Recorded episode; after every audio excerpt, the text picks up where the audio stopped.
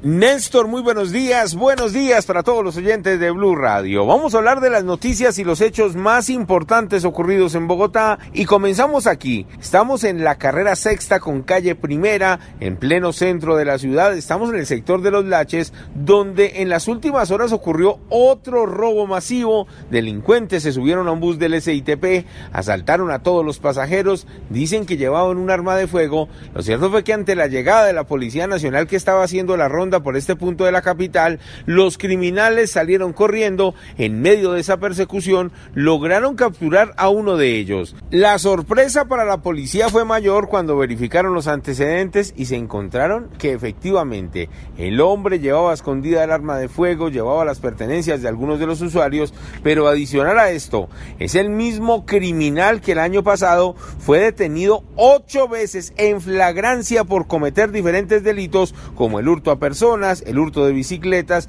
y además el porte ilegal de armas. Y para colmo de los colmos, lo que ocurrió hace 15 días cuando fue detenido por asaltar y golpear a un taxista y nuevamente quedó en libertad y siguió haciendo de las suyas. Con esta nueva captura ya serían nueve entradas a la fiscalía, nueve anotaciones, nueve reseñas e infortunadamente este delincuente sigue haciendo de las suyas. Edward Porras, Blue Radio.